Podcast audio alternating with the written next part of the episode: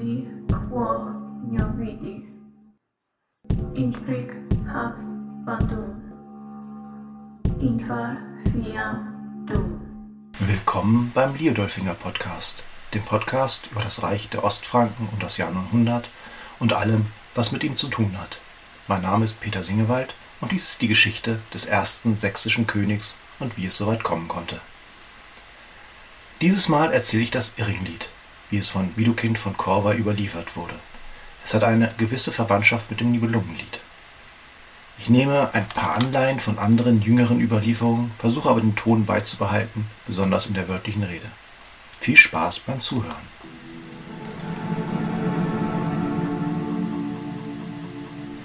Als Huger, König der Franken, starb, hinterließ er zwei Kinder. Amala Berger war seine eheliche Tochter, sie war mit Irmefried verheiratet, der über das Land der Thüringer als König herrschte, und Theadrich, den Sohn, den er mit einer Konkubine gezeugt hatte. Da Amalaberga seit Jahren an der Seite ihres Gatten und fern ihrer Heimat über ein fremdes Volk herrschte, erkoren die Großen des Frankenreichs Theadrich zu ihrem neuen König, denn sein Vater war ein gütiger und gerechter König gewesen, und alle hofften, dass Theadrich ihm ebenbürtig sein würde. Theadrich wusste, was sich für einen König gehörte und schickte eine Gesandtschaft in das benachbarte Reich der Thüringer. Als die Männer vor Irmfried erschienen, grüßte ihr Anführer den König mit den Worten Der beste und größte der Sterblichen, mein Herr Theadrich, hat mich zu dir geschickt. Er wünscht dir alles Gute und kraftvolles Regieren in deinem weiten und großen Herrschaftsbereich. Er lässt dir melden, dass er dir nicht Herr, sondern Freund, nicht Gebieter, sondern Vertrauter sei, und dass er dir seine Verpflichtungen als Verwandter unverbrüchlich bis ans Ende bewahren will. Er bittet dich inständig, die Eintracht des Frankenvolkes nicht zu stören, denn sie folgen dem, den sie sich als König gewählt haben. Die Worte klangen freundlich. Wenn man sich jedoch den zweiten Teil der Ansprache betrachtet, könnte man eine gewisse Drohung darin lesen, nämlich, dass die Franken jeglichen Anspruch, die der König der Thüringer durch seine Gattin, die Halbschwester des Frankenkönigs, anmelden könnte, bestenfalls unwillkommen war. Immenfried, der mehr königliche Würde besaß als die Fähigkeit, zwischen den Zeilen zu lesen, begrüßte die Gesandten und bestätigte den Männern, dass er keinesfalls an dem Status quo zu rütteln gedachte und gerne weiter in Frieden leben wollte. Denn vermutlich war auch ihm bewusst, dass die Franken seit geraumer Zeit dabei waren, ihr Reich zu erweitern. Und auch wenn die Thüringer lange Zeit ein mächtiges Volk gewesen waren, konnte ein Krieg mit dem anderen Germanenstamm kaum von Vorteil sein. Nur für die Thronfolge bat sich Irmenfried Bedenkzeit aus, der sich erst mit seinen Freunden beraten wollte. Solange sollten die Gesandten in allen Ehren an seinem Hof wohnen. Königin Amala Berger erfuhr wenig später vom Eintreffen der Gesandten und dem, was ihrem Gatten vorgetragen hatten. Gemäß eines uns heute nicht mehr bekannten Gesetzes und gegen das später übliche Erbrecht, welches nur den männlichen Nachkommen Teile des Reiches zugestand, erhob sie Anspruch auf einen Teil des Frankenreiches, wenn sie nicht sogar über das gesamte Reich herrschen sollte. Daher wandte sie sich an Iring, den treuesten Diener ihres Gatten. Unter den Thüringern stach er an Tatkraft, Intelligenz, Scharfsinn und Mut hervor. Auch war er bekannt dafür, andere leicht mit seinen Reden überzeugen zu können. Sein Scharfsinn verließ ihn jedoch, wenn es um seine Königin ging, denn er ließ sich von ihren Argumenten überzeugen, schon weil der neue König im Gegensatz zu Amala Berger aus einer unehelichen Beziehung stammte. Daher, sagte die Königin zu Iring, kann mein Halbbruder höchstens der Knecht meines Mannes sein. Auf keinen Fall dürfen er oder ich mich vor ihm erniedrigen.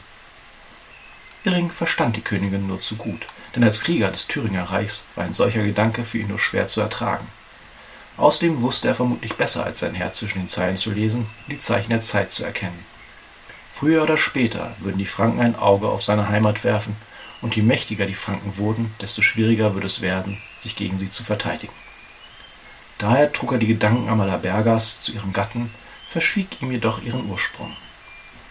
Ich gebe dir recht, mein guter Irring. So weit darf es auf keinen Fall kommen. Aber was meinen meine Fürsten und Freunde dazu? Irmenfrieds Beraterkreis bestand nun weniger aus Patrioten als vielmehr aus Realisten, die sich sehr gut vorstellen konnten, dass sich ihr König erniedrigte, solange der Frieden gewahrt bleiben konnte, zumal sie einen anderen, immer noch fortwährenden Krieg noch nicht beendet hatten. Iring, der sich Amala Berger in dieser Sache verpflichtet fühlte, wandte jedoch ein Herr König, das Recht ist auf unserer Seite, denn die Königin, eure Frau, ist die rechte Thronfolgerin. Es wäre eine Schande für unser Volk und euer Ansehen, wenn ihr den Franken nachgeben würdet. Ist Thüringen nicht ein großes und mächtiges Reich? Sind wir, Theadrich, nicht an Kriegerzahl, Waffen und allen Dingen des Krieges gleich? Wir sind ein stolzes, mächtiges Volk. Wir waren vor den Franken hier und werden auch nach ihnen hier sein. Diese Worte überzeugten Irmenfried, weswegen seine Antwort an den fränkischen König härter ausfiel, als die Boten nach seinen freundlichen Worten erwartet hatten.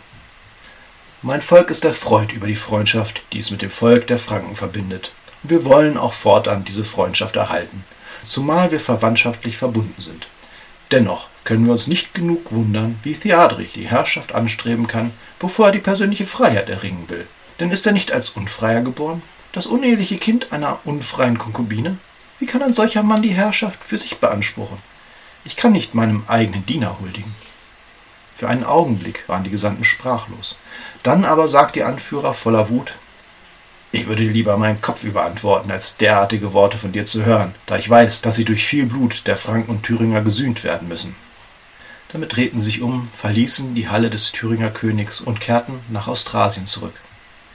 Tatsächlich zeigte sich Jadrich erstaunlich gleichmütig, als er die Botschaft seines Amtskollegen erhielt. Seine Ruhe konnte aber niemanden darüber hinwegtäuschen, wie wütend er tatsächlich war, als er sagte, wir müssen zum Dienst bei Immenfried eilen, damit wir, der Freiheit beraubt, wenigstens das nackte Leben retten. Der König sammelte sein Heer und marschierte auf Thüringen.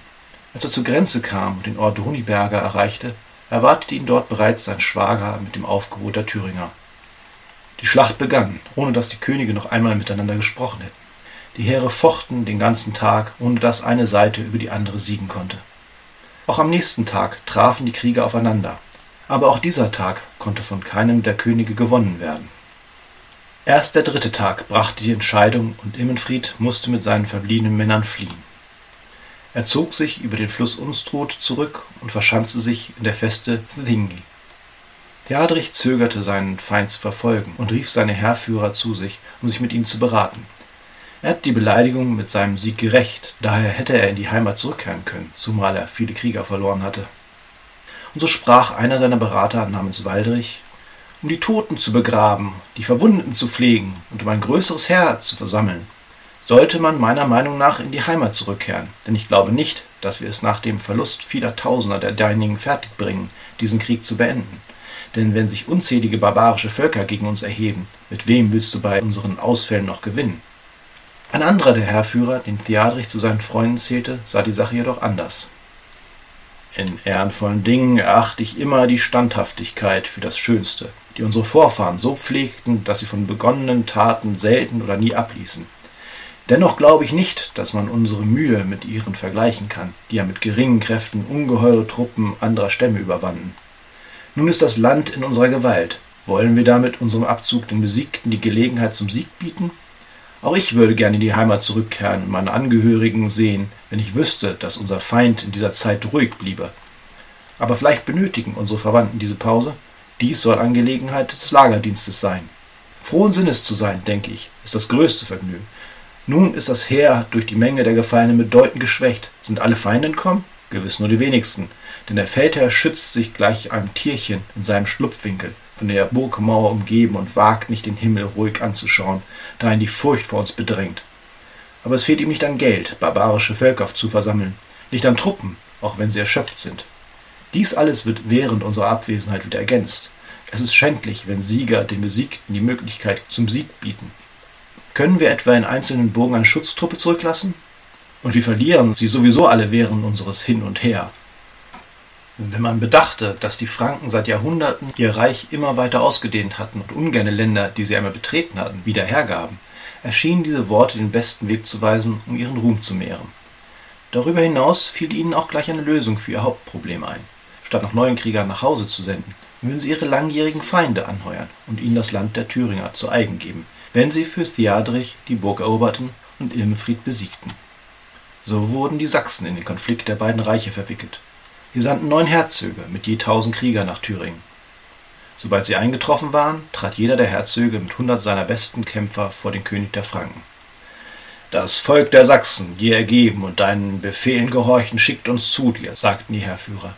Und hier sind wir nun, bereit zu allem, was dein Wille dir eingibt, bereit, entweder deine Feinde zu besiegen oder für dich, falls das Schicksal anderes befiehlt, zu sterben. Denn du sollst wissen, dass es für Sachsen nichts anderes gibt als siegen oder nicht weiterleben wollen. Wir können nämlich den Freunden keine größere Gunst bezeugen, als für sie den Tod zu verachten. Dass du dies durch eigene Anschauung erfahren sollst, ist unser größter Wunsch. Während der Krieger dies sagte, bewunderten die Franken die großen Männer mit ihrer fremdartigen Kleidung, ihren langen Mänteln, ihren über die Schultern hängenden Haaren und ihrem stolzen Gebaren. Auch ihre Waffen machten Eindruck unter den Franken, denn sie trugen lange Speere, stützten sich auf kleine Schilde und trugen ihre berühmten langen Messer am Gürtel. Als sie diese Krieger, mit denen sie so oft und so erbittert gekämpft hatten, in ihrem Lager sahen, begannen sich viele Franken zu beklagen.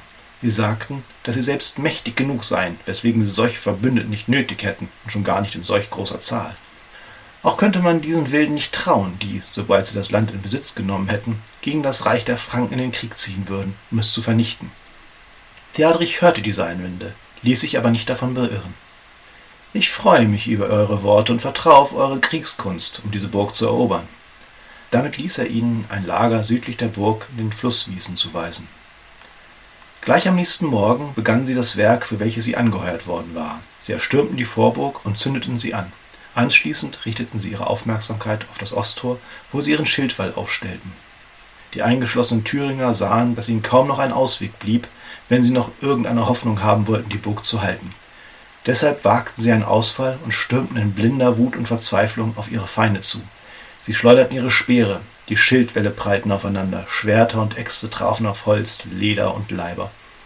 Viele starben bei diesem Kampf, die einen, weil sie ihre Heimat, ihre Frauen, ihre Kinder und nicht zuletzt ihr Leben verteidigten, die anderen für Ruhm und Landgewinn. Beide kämpften sie um die Zukunft ihres Volkes. Den ganzen Tag tobte der Kampf, und das Geschrei der Kämpfenden, das Stöhnen der Sterben und der Lärm der Waffen drang bis zum Lager der Franken, das Schlachten jedoch ihren Verbündeten überließen.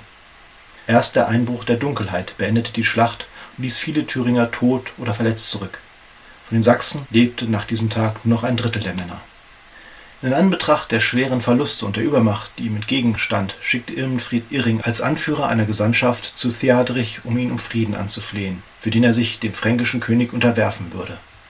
Irring erschien vor dem König und sagte weinend, Dies hat dir dein früherer Verwandter, nun dein Diener, geschickt, damit du dich, wenn schon nicht seiner, dann wenigstens deiner unglücklichen Schwester und Neffen erbarmst, die in höchster Not sind. Einige fränkische Fürsten, die Irring im Auftrag seines Herrn mit viel Geld gewonnen hatte, standen dem Gesandten bei, indem sie betonten, dass es für einen König angemessen wäre, Milde zu zeigen und eine solche Bitte nicht abzuweisen. Er solle auch an die gemeinsame Geschichte der beiden Völker denken und daran, dass er auf diese Weise einen neuen Verbündeten gewinnen würde, den er bereits überwunden und geschwächt hatte, so dass er sich niemals mehr gegen ihn erheben könnte. Die Sachsen hingegen, betonten sie, sind unbezwungen und eine ständige Gefahr für das Reich der Franken.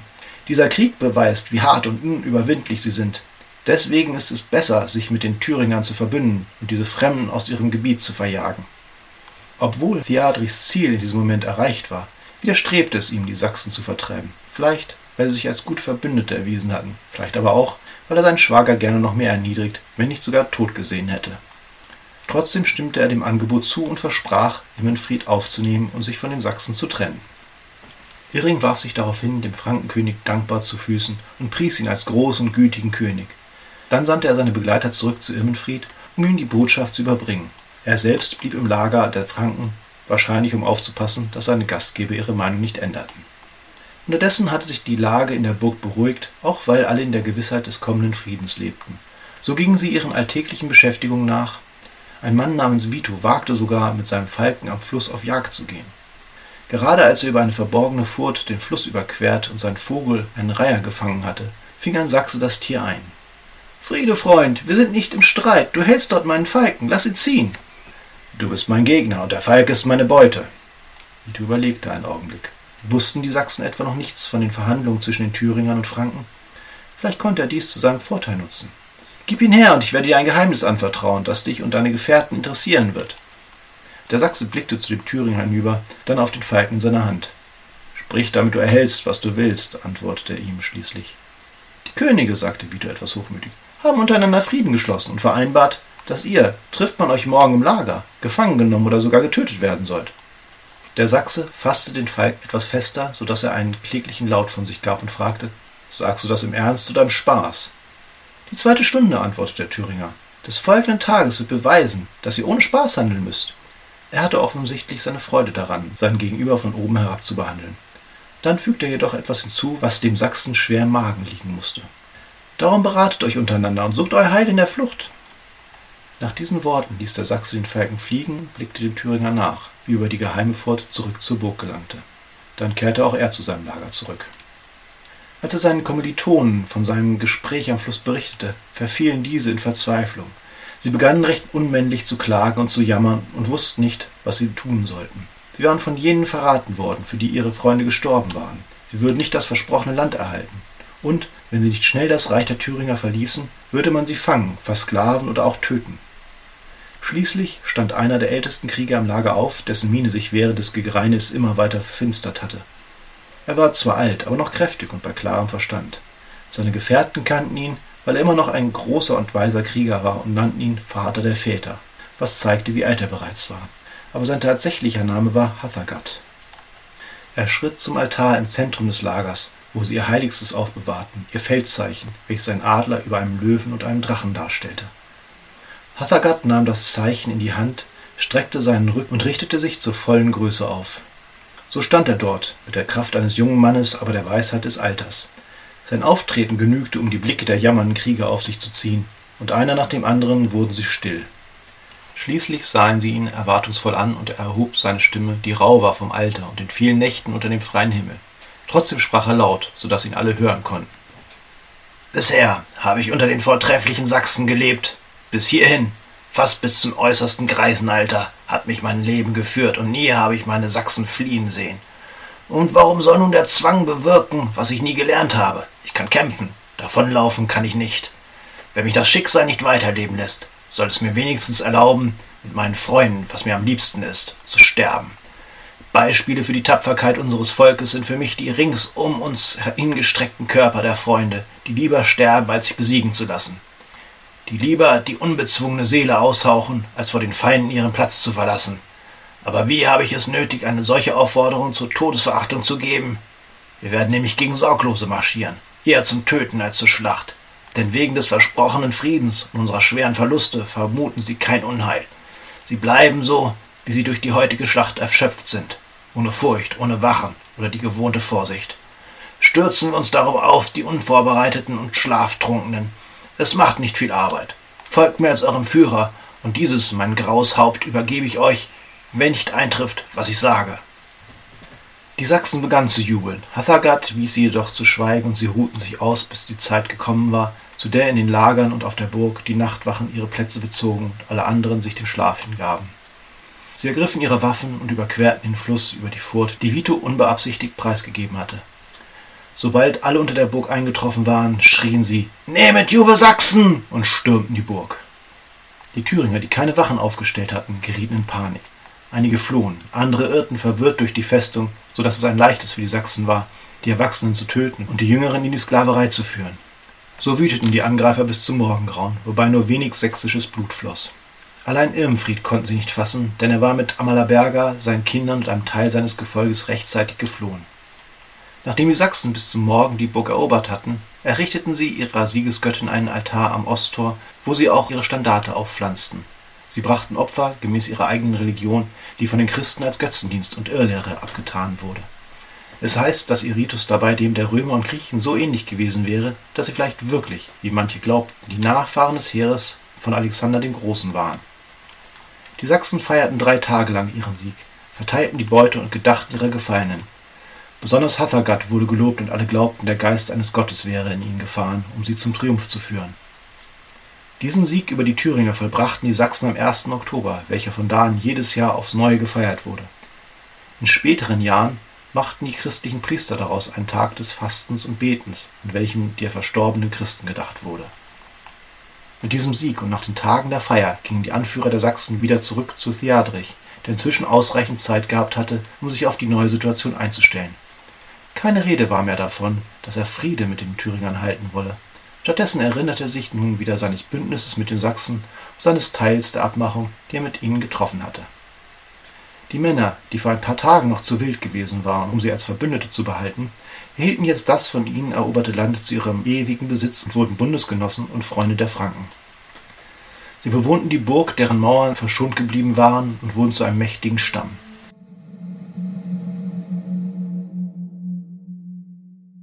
Die Sachsen war damit der Krieg beendet, nicht aber für die Franken und Thüringer. Man kann sich gut vorstellen, was in den Köpfen der beiden Könige vor sich ging. Der eine, dem der Frieden versprochen worden war, nur um von den Verbündeten des Mannes angegriffen zu werden, dem er sich sogar hatte unterwerfen wollen. Der andere ein König, der jetzt vor den Boten der Thüringer wie ein Eidbrüchiger dastand. Dem König der Franken blieb nur eins zu tun, um diesen Makel zu beseitigen und einen weiteren Krieg zu verhindern, der durch den geflohenen Irmenfried nur allzu wahrscheinlich war. Er bestach Irring, indem er ihn reich beschenkte und mit Lehen versah.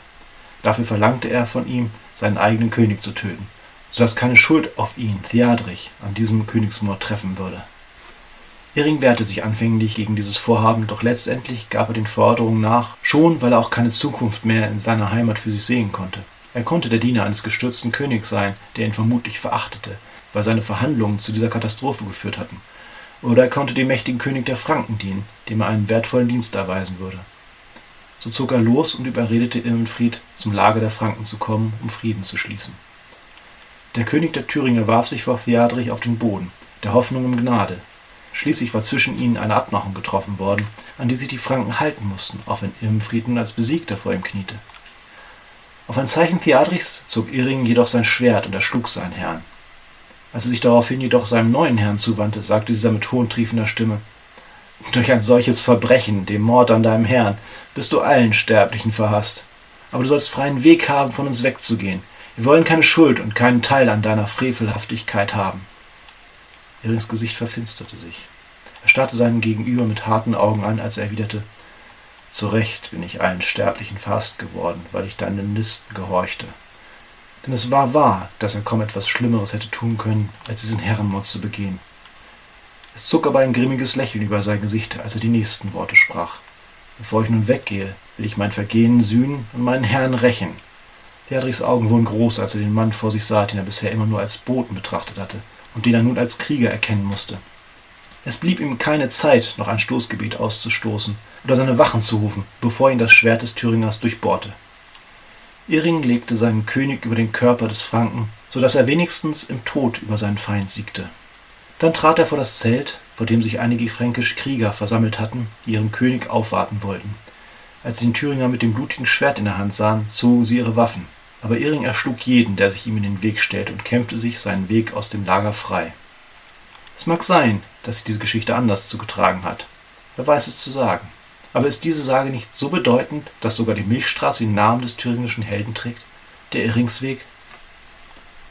Damit endet die Geschichte um den Fall des Reichs der Thüringer. Nächstes Mal werde ich dann erzählen, was es mit diesem Lied auf sich hat und wie sich das Ganze wohl wirklich zugetragen hat. Für Kritik, Kommentare, Fragen und Anregungen bin ich unter felslöser.gmail.com oder auf der Seite des Podcasts liedolfinger.orfinier.de zu erreichen. Damit einen schönen Monat, euer Liedolfinger. you